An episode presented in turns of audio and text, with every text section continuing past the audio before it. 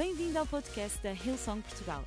Para ficares a saber tudo sobre a nossa igreja, acede a hillsong.pt ou segue-nos através do Instagram ou Facebook. Podes também ver estas e outras pregações no formato vídeo em youtube.com.br hillsongportugal. Seja bem-vindo a casa. A história que eu vou ler encontra-se no livro de Daniel e é uma das minhas histórias favoritas de toda a Bíblia.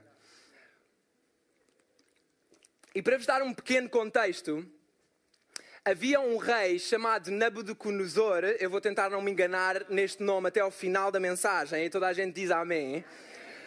Havia um rei chamado Nabucodonosor que tinha mandado construir uma estátua na Babilónia e que obrigou, ordenou que toda a gente, todos os povos, línguas e nações, assim que tocasse um som de trombetas, uh, saltírios, creio eu, e outros instrumentos, nós já lá vamos ver, saltérios, toda a gente tinha de se curvar e de se prostrar diante daquela estátua. Era mais ou menos uma estátua de 30 metros, ok? Mais ou menos do tamanho da Onda da Nazaré ou de um estádio que é aqui perto, que todos vocês sabem, é o estádio mais bonito de Lisboa. É mais ou menos desse tamanho. Eu não vou dizer qual é o estádio porque há dois. Agora pensem no mais bonito, é esse. Quando houvesse aquele barulho ensurdecedor, como há nesse mesmo estádio também, todas as pessoas tinham que se curvar e obedecer. E louvar aquela estátua. Mas houveram três homens que eles não se curvaram. E eles mantiveram-se de pé. Então, quando o rei soube que esses três homens se mantiveram de pé, eles foram imediatamente levados até ao rei. E é a partir daqui que eu quero ler, porque é a partir daqui que a ação começa e vocês se juntarem a mim, vocês vão ficar absolutamente espantados com aquilo que Deus vai fazer. Preparem-se em Daniel 3, 14 a 23 diz: O rei perguntou-lhe, Sedraque, Mesaque e Abednego, é verdade que vocês recusaram a adorar os meus deuses e a adorar a estátua que eu mandei erguer? Pois bem, mal ouvirem o som das trompas, agora é que é, oboés, cítaras, harpas, liras, e saltérios e todos os outros instrumentos devem prostrar-se e adorar a estátua que eu fiz. Se desobedecerem, serão imediatamente atirados para dentro da fornalha a arder em chamas. Pensam que há um outro Deus que vos possa livrar do meu poder? Sedraque, Mesaque e Abednego responderam: Saiba, Vossa Majestade, que nós não nos queremos defender, mas o Deus a quem nós servimos é capaz de nos livrar da fornalha e do vosso poder, porque eles sabiam que Deus era capaz de fazer qualquer coisa. Venha a fornalha, Deus é capaz. Venha a dificuldade, Deus é capaz. Venha a doença, Deus é capaz. Podes mandar vir o que tu quiseres, Deus é capaz. E a seguir dizem: Ele vai livrar-nos. E eu nunca tinha percebido esta parte. Ele vai livrar-nos, mesmo que Ele não nos livrasse. Eu sempre li esta parte como: Ele vai livrar-nos, mas mesmo que Ele não nos livre. Agora reparem na diferença. Há uma diferença entre mesmo que Ele não nos livre ou Ele vai livrar-nos mesmo que Ele não nos livrasse. Ou seja, na mente deles, eles já acreditavam que Deus os ia livrar. Eles não estavam a dizer mesmo que Ele não nos livre, era mesmo que Ele não nos livrasse. Então aquilo que ia acontecer, eles já tinham declarado: Ele vai nos livrar. Agora eu admiro a coragem e a ousadia destes três homens diante deste rei a dizer que os ia mandar para dentro de uma fornalha e eles disseram: Podes fazer o que tu quiseres. Ele vai livrar-nos. Mesmo que não livrasse, eles sabiam aquilo que Deus era capaz de fazer. E diz: Pode ter a certeza que não adoraremos os vossos deuses, nem nos inclinaremos diante da estátua de ouro que mandou fazer. Nabucodonosor ficou furioso e perdeu a paciência. Sedraque, Mesaque e Abednego ordenou aos seus servos que pusessem sete vezes mais lenha na fornalha. Mandou então aos soldados mais fortes do seu exército que amarrassem os três homens e os atirassem para dentro da fornalha a arder em chamas. Como o rei, mais à frente, como o rei tinha dado ordens estritas para a fornalha ser aquecida acima do normal, as chamas atingiram e mataram os guardas que atiraram os mesmos homens para o fogo na fornalha. E Sedaque, Mesaque e Abednego, ainda ligados, caíram os três no meio da fornalha em chamas. Reparem que a primeira coisa que o rei lhes pergunta, a primeira coisa que o rei causa é dúvida. A primeira coisa que o rei lhes pergunta é: é verdade que vocês não se curvaram diante da estátua que eu mandei erguer? É verdade? E querem saber uma coisa? Eu não sei quanto a vocês, mas ao longo deste ano, eu tenho ouvido muitas vezes uma vozinha perguntar ao meu ouvido: É verdade que tu continuas a confiar em Deus? É verdade que tu continuas a confiar que Ele é capaz de trazer provisão? É verdade que tu tens mesmo noção do passo que vocês deram? É verdade? É mesmo verdade? E sabem, a única coisa que o inimigo sabe fazer é mentir, é criar dúvida. Mas a única coisa que Deus sabe fazer é dizer a verdade. Então nós, enquanto igreja, nós precisamos de nos levantar e de começar a declarar a verdade em voz alta. Sim, é verdade, eu continuo a acreditar. Cura? Sim, é verdade, eu continuo a acreditar. Perdão? Sim, é verdade, eu continuo a acreditar. Reconciliação? Sim, é verdade, eu continuo a acreditar. Um relacionamento relacionamento entre pais e filhos saudável? Sim, nós, enquanto igreja, continuamos a acreditar. Casamentos restaurados? Sim, nós, enquanto igreja, continuamos a acreditar. Uma salvação, uma nação rendida aos pés de Jesus? Sim, nós continuamos a acreditar. Salvação? Sim, nós continuamos a acreditar. Quem disse que tinha que ser assim? Quem é que disse que tinha que ser impossível? Sim, é verdade. Deus diz: Conhecereis a verdade, e a verdade vos libertará. Deus também diz que as suas promessas são sim e amém.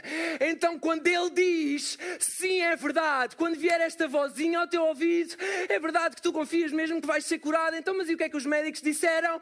Sim, é verdade. Eu ainda não vejo, eu ainda não sinto, mas é aquilo que está escrito. E aquilo que está escrito é aquilo que eu vou confessar até eu ver acontecer e eu vou declarar que é verdade ainda que eu esteja no fogo, ainda que tu metas a fornalha sete vezes mais, não importa, Ele já nos livrou, Ele já me curou, mesmo antes de eu ver, Ele já me curou. Quem disse que não era verdade? A primeira coisa que ele fez foi criar dúvida. Mas sabem, é no momento de mais pressão que a nossa convicção é testada. Aonde é que está a nossa convicção, afinal? Havia três convicções que estes três homens tinham desde o início até ao fim.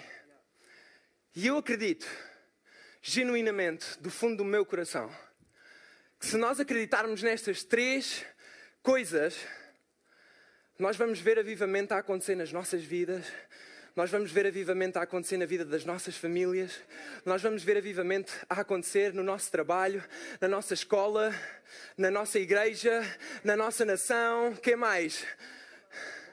No mundo, nós vamos ver avivamento a acontecer se agarrarmos estas três convicções. E a primeira convicção é que é Ele quem diz o que eu devo fazer. É Deus quem diz o que eu devo fazer. Diz assim: Pois bem, mal ouviram o som das trompas e todos os outros instrumentos, devem prostrar-se e adorar a estátua que eu fiz. Se desobedecerem, serão atirados para dentro da fornalha a arder em chamas. Pensam que há algum Deus que vos possa livrar do meu poder? Eu adoro a ignorância deste rei, ou então o facto dele querer ignorar que ele lá no fundo sabia que havia um Deus que era capaz de os livrar. Porque o inimigo conhece o nosso Deus. Ele pode criar dúvidas em ti, mas ele não tem dúvidas do poder do nosso Deus. Então ele pergunta: Pensam que há algum Deus que vos possa livrar do meu poder? Aquilo que o rei estava a exigir era que todos se curvassem à estátua que ele tinha feito. E deixem-me dizer-vos: o ato de curvar, de nos prostrarmos, de adorar, não é um ato qualquer. É quando nós nos deixamos cair, quando nós nos humilhamos, quando nós ficamos sem forças, quando nós nos entregamos, quando nós nos rendemos a alguma coisa. E eu não sei a que é que tu tens rendido nestes últimos tempos. Eu não sei qual é o nome a que tu tens rendido nestes últimos tempos. Eu não sei se é medo, eu não sei se é insegurança, eu não sei se é ansiedade, eu não sei qual é o nome.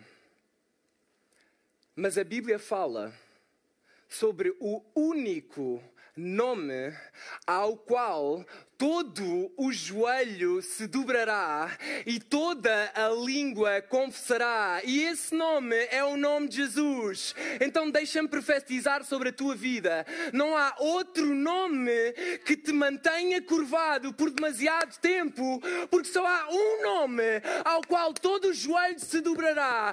O nome que tem todo o poder sobre os céus e sobre a terra. A mesma terra sobre a qual tu estás curvado, ele tem poder poder. Então deixa-me profetizar sobre a tua vida. Não há demasiado tempo em que tu possas ficar nessa posição, porque a tua posição não é curvado, a tua posição é em pé, a tua posição não é derrotado, a tua posição é de mais do que vencedor, porque só há um nome ao qual todo joelho se dobrará, e esse nome é Jesus. Quem disse que eu tinha me curvar? Quem é que disse que tu tinhas de curvar perante uma doença? Quem é que disse que tu tinhas de curvar perante o medo? Quem é que te disse que tu tinhas de curvar perante o divórcio? Quem é que te disse que tu tinhas de curvar perante a falta de desemprego? Quem é que te disse que tu tinhas de curvar? Quem disse que tinha que ser assim? É Ele que diz aquilo que nós devemos fazer. Porque é Ele que tem o poder para dizer. Os homens não têm poder para fazer coisas. Às vezes nem sequer para dizer. Mas Deus tem todo o poder para fazer qualquer coisa e para dizer qualquer coisa, e no momento que Ele diz, acontece. Quem disse que tem que ser assim? Quem disse que tu tinhas de curvar?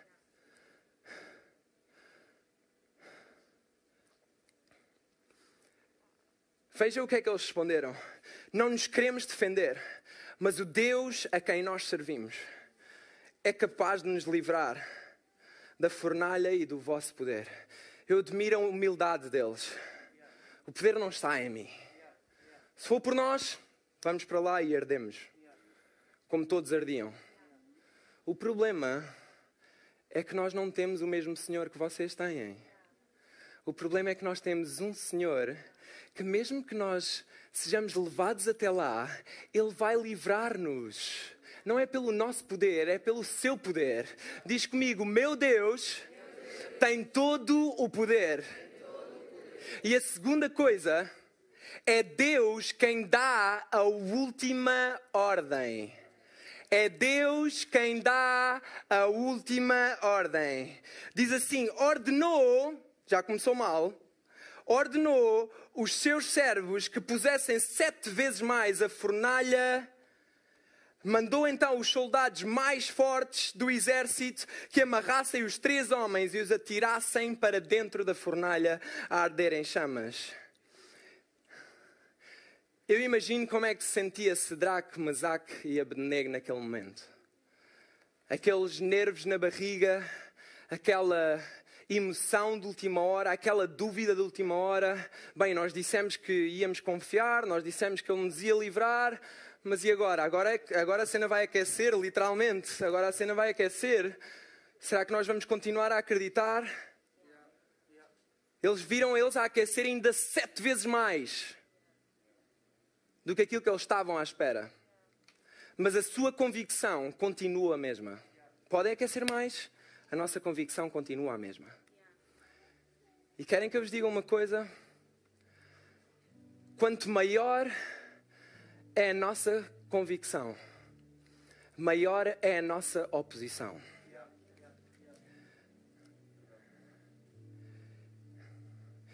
E se calhar durante este ano, tu tiveste mais desafios, tu tiveste mais inseguranças, tu tiveste mais medos que tu nem sabias que tu tinhas. Tu tiveste mais dificuldades em casa do que nunca. Tu tiveste mais dificuldade em dar-te com o teu marido do que nunca. Tu tiveste mais dificuldade em dar-te com os teus pais do que nunca. Mas deixa-me dizer-te: há poder quando nós mantemos a nossa convicção. E deixa-me encorajar-te: não desistas só porque a pressão é maior. Porque se há coisa que eu tenho aprendido é que do outro lado da história, da mesma forma que deste lado também há mais, do outro lado da história também há mais. Do outro lado da história também há mais benção. Do outro lado da história também há mais provisão. Do outro lado da história também há mais cura. Do outro lado da história também há mais benção. Não interessa o tamanho da tua oposição, quando tu sabes o tamanho da tua convicção. Se a tua convicção é maior do que a tua oposição, agarra-te à tua convicção, até tu veres o mais de Deus na tua vida. Nós, enquanto igreja, nós temos a visão de que o melhor está por vir. Isto não é apenas uma frase, isto é uma verdade absoluta nós confiamos que com Deus o melhor está por vir. Porque é Deus quem dá a última ordem, é Deus quem tem a última palavra. A Bíblia diz que muitos são os planos dos homens mas é Deus quem tem a última palavra. É Deus quem tem a última palavra. Oh, é Deus quem tem a última palavra. Há pessoas que precisam de ouvir isto outra vez. É Deus quem tem a última palavra. É Deus quem tem a última palavra na tua saúde. É Deus quem tem a última palavra no teu negócio. É Deus quem tem a última palavra no teu casamento. É Deus quem tem a última palavra. Não há outro. É dele que vem a última palavra. É ele que tem a última palavra.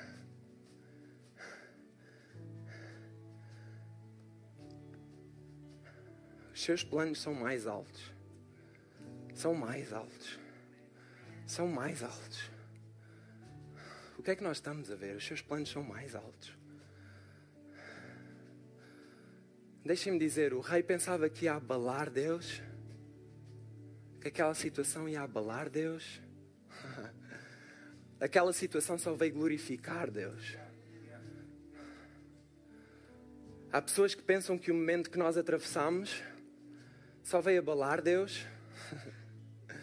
O momento que nós atravessamos só veio glorificar Deus nós continuamos a ver mais salvações, nós continuamos a ver mais cura, nós continuamos a ver mais pessoas batizadas, nós continuamos a ver mais milagres, nós continuamos a ver mais auditórios cheios, nós abrimos mais um auditório.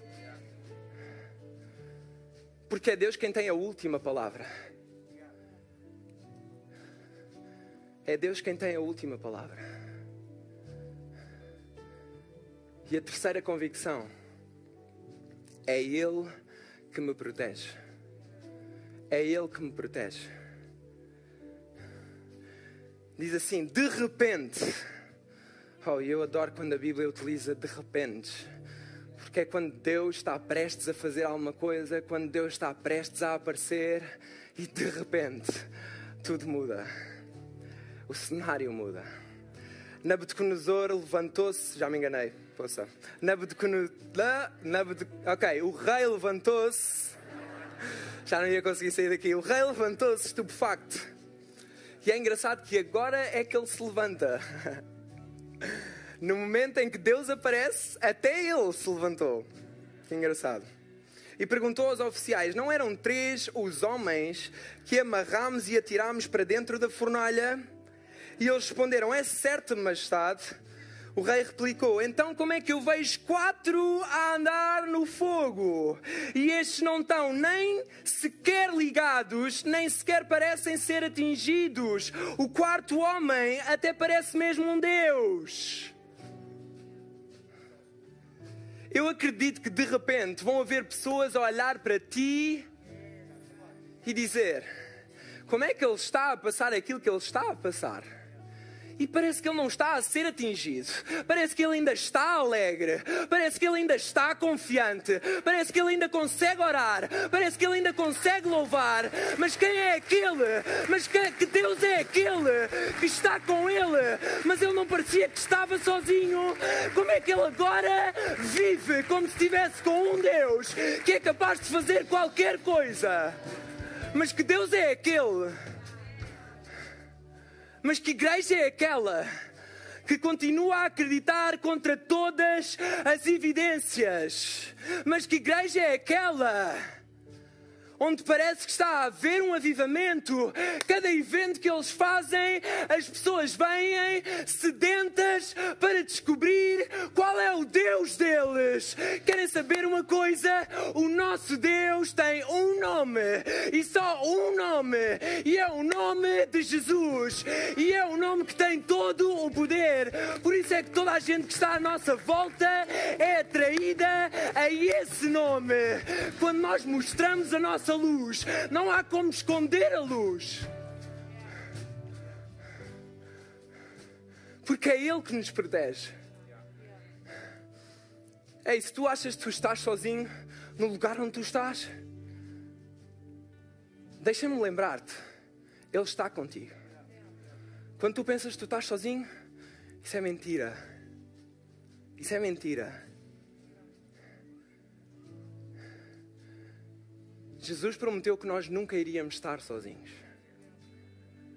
É por isso é que nós temos o Espírito Santo, que é o nosso consolador, que é aquele que nos traz paz, que é aquele que nos renova a nossa energia, renova o nosso ânimo. Tu não estás sozinho. Porque é Ele que te protege. É Ele que te protege. É Ele que te protege. A Bíblia diz que o fogo não parou. Muito pelo contrário. O fogo estava sete vezes mais quente. Quem não parou foram eles. Quem não parou foram eles.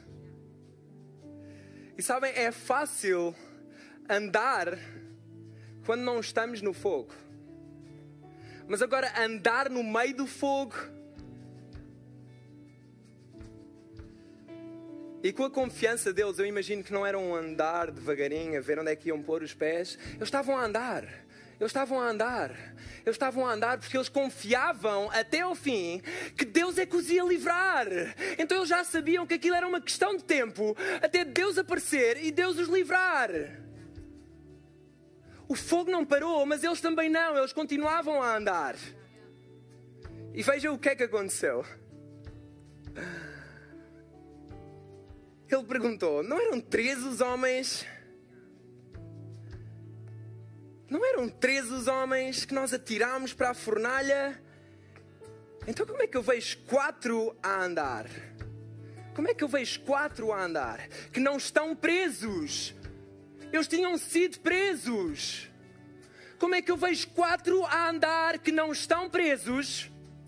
Nós atiramos-os para o chão, eles não estão no chão. E eles não estão sozinhos. Como é que isto é possível? Como é que isto é possível? Não eram três homens. Então, como é que estão quatro a andar?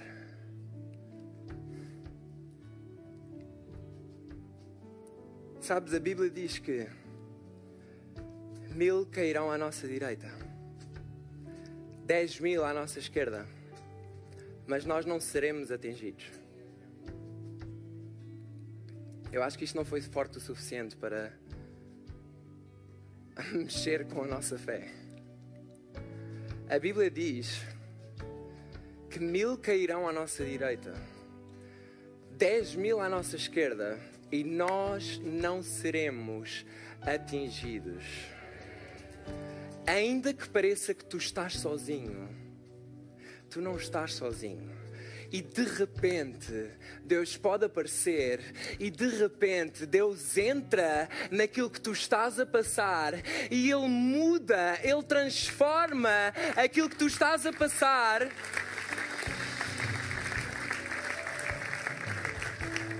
E aquilo que era um teste passa a ser um testemunho da fidelidade de Deus, do poder de Deus, da bondade de Deus, da graça de Deus.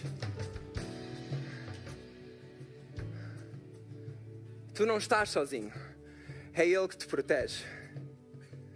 E veja o que é que o, o rei diz no final, e nós podemos ficar de pé. O rei diz: Pois não há outro Deus que vos possa livrar como este. Até o rei admitiu, até o rei confessou com as suas próprias palavras que não havia outro Deus que não os pudesse livrar senão o Deus deles. Deixa-me dizer-te que até as pessoas que estão contra ti neste momento até aquilo que está contra ti neste momento, mais tarde ou mais cedo, vão confessar que de facto não há outro Deus que tenha todo o poder para cuidar de ti como Deus cuida. E nós, domingo após domingo, nós reunimos-nos para te dar uma oportunidade de tu conheceres este Deus, Jesus e deixa-me dizer-te: não há outro Deus. Eu não sei pelo que é que tu tens passado ou o que é que tu tens ouvido. Mas deixa-me dizer-te: não há outro Deus. Não há outro Deus que te ame como este. Não há outro Deus que cuide de ti como este. Não há outro Deus que queira o teu bem como este. E não há outro Deus que te proteja como este. Ele diz que Ele nunca te abandona nem nunca te desampara. Então, agora mesmo, igreja, eu ia pedir que nós fechássemos todos os nossos olhos. E se tu nunca deste a tua vida a Jesus, tu nunca disseste, ei, ok, isso faz sentido para mim, eu quero seguir esse Jesus.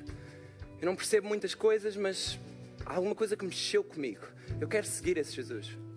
Eu gostava de te desafiar, quando eu disser três, a tu levantares a tua mão. Mais ninguém está a ver, isto não vai ser constrangedor. É apenas para eu orar contigo e por ti. Então, agora mesmo, um, Deus ama-te. Dois, Ele deu a vida por ti. Por ti.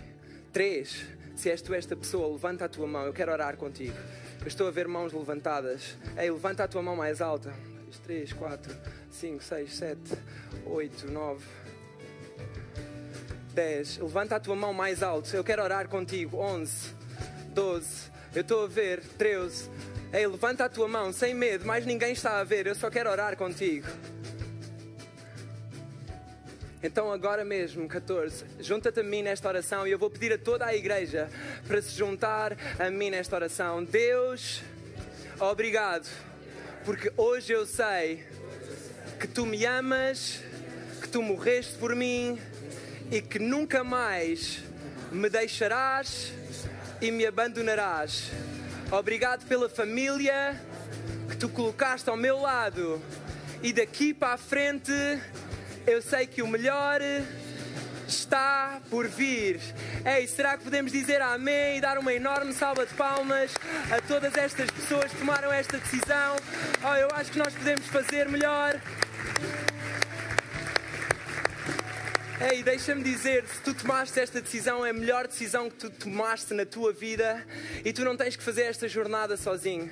Então, se tu tomaste esta decisão, quando saís do auditório, vai lá fora ao nosso lounge de boas-vindas e há lá um stand que diz próximos passos dirige-te lá e diz: Ei, qual é que é o meu próximo passo? O que é que eu posso fazer a seguir? O que é que eu posso fazer para pertencer a um grupo de ligação? Eu não quero estar sozinho. E deixa-me dizer-te: nós não te vamos deixar estar sozinho.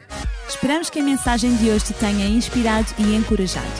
Se tomaste a decisão de seguir Jesus pela primeira vez, acede a hillsong.pt Jesus para dar o teu próximo passo. Lembramos que podes seguir-nos no Facebook e Instagram para saber tudo o que se passa na vida da nossa igreja. O melhor ainda está por vir.